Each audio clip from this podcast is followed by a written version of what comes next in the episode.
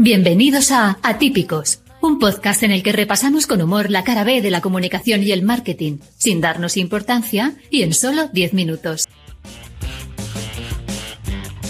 Hola a todos y bienvenidos a una nueva entrega de Atípicos, el podcast donde hablamos de marketing y comunicación así en modo relax y en solo 10 minutos. Hoy hablaremos de una maldición que nos persigue a todos los que nos dedicamos a esto, de un político que se quiere hacer el héroe y vamos a entrevistar a José Luis Escudero, un experto en medios digitales que es toda una leyenda de Internet. Yo soy Ángela Mozo y aquí arranca un nuevo Atípicos.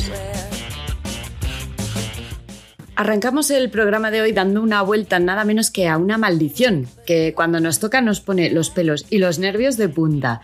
Es la maldición del monosílabo. ¿Que no la conocéis? Pues bueno, aquí está nuestra compañera Marisa Casado para contarnos un poco más de qué va esta maldición. Cuéntanos, Marisa. Hola, Ángela, ¿qué tal? Eh, ¿Nos pasa a veces que entras en una conversación en bucle con preguntas y respuestas que no te llevan a ninguna parte? Pues podría ser culpa del monosílabo, o lo que aquí hemos venido a llamar la maldición del monosílabo. Y es que no todas las preguntas pueden contestarse con un sí o un no, o similar. Ante una pregunta que incluye más de una variante, un monosílabo como respuesta lo único que genera son todavía más preguntas y un poquito de desesperación también. Para entenderlo mejor, podemos poner un ejemplo de estos que nos pasan a veces en nuestro día a día. ¿Te animas, Ángela? Hombre, claro. Ángela, ¿quieres que dejemos la presentación como está o añadimos más imágenes? Sí. Eh, me refiero a si prefieres que lo dejemos así o si hacemos algún cambio en las imágenes. No. No a dejarlo así o no a meter más imágenes. Mm, vale, vale. Ángela, ¿te puedo llamar? ¿Pero para qué? Si ya te he respondido. Y aquí un ejemplo de la maldición del monosílabo, cuyo objetivo es lanzarnos a un bucle de conversación infinito con lo cual, la moraleja que nos queda es, si tu interlocutor es parco en palabras, no hagas preguntas con más de una variante. A respuestas monosílabas es mejor plantear preguntas concretas que solo requieran un sí o un no. A ver si así dejamos de darle vueltas. Eh, pues muchas gracias Marisa por despertar conciencias sobre la gestión de los monosílabos, que a veces hay que enrollarse un poquito más en las respuestas para llegar a, a una solución. A ver si entre todos rompemos la maldición del monosílabo. A ver si hay suerte. Hola, soy Marisa y voy a usurpar por unos minutos el sillón de presentadora para traeros la sección de Mercurio retrógrado. Vamos a viajar hasta tierras lejanas para ocuparnos de un clásico de la comunicación política. Ángela, cuéntanos. Pues sí, Marisa, hoy tenemos el típico caso de político que arriesga su integridad física para calmar a la población, al más puro estilo Fraga en Palomares, que nos acordamos todos de aquello, ¿no? Desde luego. Bueno, pues esta vez lo hemos visto en la India, eh, donde el primer ministro del estado de Punjab quiso demostrar que las aguas del río Kalibain no estaban contaminadas y es que los vecinos de varias aldeas de la zona llevaban tiempo denunciando que el agua del río no estaba en sus mejores condiciones debido a los constantes vertidos de residuos en las mismas. ¿Y cómo demostrar que no pasa nada con el agua del río? Pues sí, es lo que todos estáis pensando y los asesores de este señor mm, pensaron también. Bebe el agua, que no te va a pasar nada, y así la gente pues eh, se queda tranquila. Bueno, pues eh, el primer ministro bebió el agua del río y ¿cuál fue el resultado? Pues que unos días después acabó sospechosamente ingresado en el hospital de Nueva Delhi, aquejado de fuertes dolores abdominales y con una infección.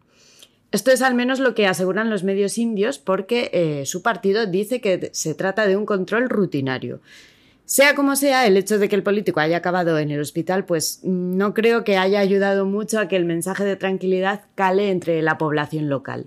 Muy tranquilos, muy tranquilos, tampoco nos quedaríamos, ¿eh? Hoy en También son personas tenemos a José Luis Escudero, un experto en medios digitales que ha hecho de casi todo, desde pilotar las redes sociales del economista con algunos tweets que son legendarios, hasta dirigir al equipo web de deportes de la cadena SER, o recalar en el grupo Prensa Ibérica, donde actualmente elabora contenidos digitales. En Internet no eres nadie si no te dedican un hilo en forocoches, y esto a nuestro invitado le ha pasado. Bienvenido, José Luis, y muchas gracias por prestarte a nuestro interrogatorio. Hola, muchas gracias a vosotros por invitarme. Bueno, vamos a empezar sin más dilación con, las preguntas. Cuéntanos, ¿cuál es tu placer culpable? Pues mi placer culpable yo creo que puede ser, por ejemplo, el, el, picoteo.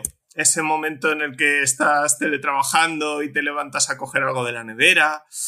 O cuando estás en la oficina y es el cumpleaños de alguien y ha llevado manolitos.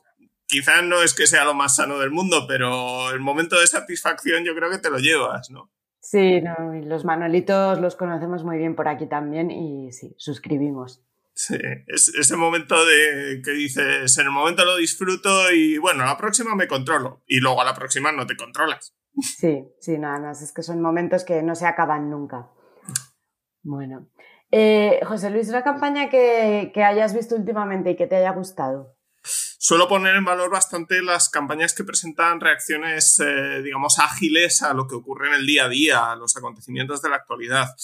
Eh, la última que he visto que me haya gustado en este sentido es una de Nike. Hace unas semanas, cuando Carlos Alcaraz gana el US Open y se coloca por primera vez eh, número uno del mundo, era de noche en España, era una noche de domingo al lunes, pues en unas pocas horas, el lunes, eh, ya tenías eh, páginas completas de periódicos e incluso lonas gigantes en, en, algunas ciudades como Barcelona, con la imagen de Alcaraz y el lema de Nike, el Just Do It, con el, la I del It cambiada por un número uno. Eh, por lo rápido que fue, por lo ágil, por lo vivos que estuvieron, la verdad es que me, me gustó bastante. Muy bien, ¿y un momento en el que pensaste eh, por qué me dedico a esto? Pues, por ejemplo, eso lo pienso cuando te dan ciertas horas intempestivas y sigues teniendo trabajo que hacer. Me pasaba mucho cuando llevaba contenidos deportivos, que tenías partidos de fútbol, partidos de tenis, que acababan incluso pasada la medianoche o algunas veces trabajando en publicaciones impresas, que en fechas de cierre pues se te hacía de madrugada. Eh, la verdad es que yo puedo decir que el trabajo que he desempeñado pues casi siempre ha sido algo que me ha gustado y al final eso hace que todo compense, pero, pero en ese momento sí, te preguntas pues ¿por qué no te habrás dedicado a algo con horario de oficina estándar, ¿no? Para poder conciliar un poco mejor y llevar una vida un poco más, bueno, más, más organizada. Pero, pero bueno, todo tiene su, punto positivo y su punto, pues, de, de plantearte las cosas. Eh, ¿Te acuerdas de cómo fue tu primera entrevista de trabajo? Pues sí, ha pasado bastante tiempo.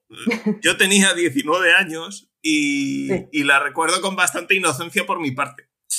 Fue, fue para un medio de comunicación deportivo bastante conocido y bueno, la verdad es que en primer lugar me acuerdo de, de cuando me llamaron para citarme. Yo, y yo era el, el, primero del grupo así de más cercanos al que se le abrían las puertas de un medio, digamos, grande. Y en ese momento en el que yo tomo nota de dónde tenía que ir, las personas de contacto, etcétera, etcétera, etcétera, claro, estábamos todos un poco, un poco alucinados con la noticia, o sea, no, no nos la esperábamos. Eh, luego ya allí en la entrevista en sí, pues eh, estoy seguro de que, de que tuvieron que notar mi, mi inexperiencia. Pero bueno, buscaban un perfil para el que yo les encajaba y al final me cogieron y estuve varios años trabajando con ellos, así que yo creo que en resumen podemos decir que, que salió bastante bien. Oye, pues sí. ¿Y una idea tuya que creías que era brillante, pero solo lo pensaste tú? Eh, muchas veces cuando, cuando llevaba las redes sociales del economista, eh, era habitual que planeásemos alguna publicación a la que le veíamos cierto gancho, cierta capacidad para viralizar. Y luego en la práctica la soltabas y, bueno, se te quedaba a medias, no tenía a lo mejor tanto tirón. A veces ocurre que, lo sueltas y o bien no es el momento perfecto o simplemente que la idea no era todo lo buena que, que creías en un primer momento o que tú has hecho alguna asociación de ideas que luego no conecta bien con tu audiencia. Bueno, son cosas que puede pasar, sobre todo cuando estás en un día a día tan, tan pegado a eso, a las reacciones de, la gente que te ve y demás. Hombre, perdona, los tweets del economista yo recuerdo algunos increíbles, muy buenos, con...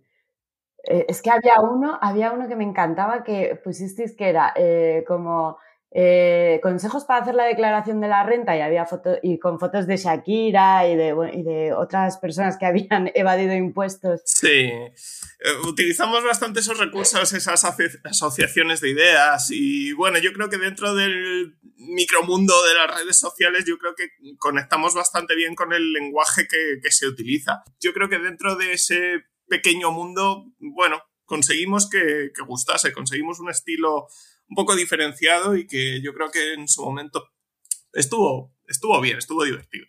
Pues sí. Y bueno, ya por último, José Luis, ¿qué te gustaría ver en la profesión? Pues principalmente me gustaría ver condiciones laborales un poco más decentes. Al estar a lo largo de mi trayectoria bastante pegado al mundo de los medios de comunicación, eh, la verdad es que he visto, visto de todo. A mí me gustaría pues que no se recurriera tanto a becarios, que no se recurriera tanto a falsos autónomos y que de verdad se dieran oportunidades reales a los jóvenes. Hay gente joven con mucho talento, con puntos de vista muy frescos, muy renovadores y que no pueden estar todo el rato enganchando mm, becas de 300 euros. Además de esto, me gustaría que se pudiera conciliar de verdad, que hubiera horarios razonables, que no parezca obligatorio echar jornadas interminables, es decir, hay veces en las que las cosas son como son y evidentemente hay que estar, pero que no sea el día a día, que, que se vea que, como dice el título de esta sección, al final todos somos personas y tenemos vida más allá de lo laboral y, bueno, queremos disfrutarla. Entonces, que la profesión fuese en general un poquito más humana, yo creo que sería un, un avance que nos ayudaría mucho a todos. Pues muy bien dicho, José Luis, y nos quedamos con esta reflexión. Eh, muchísimas gracias por participar en Atípicos.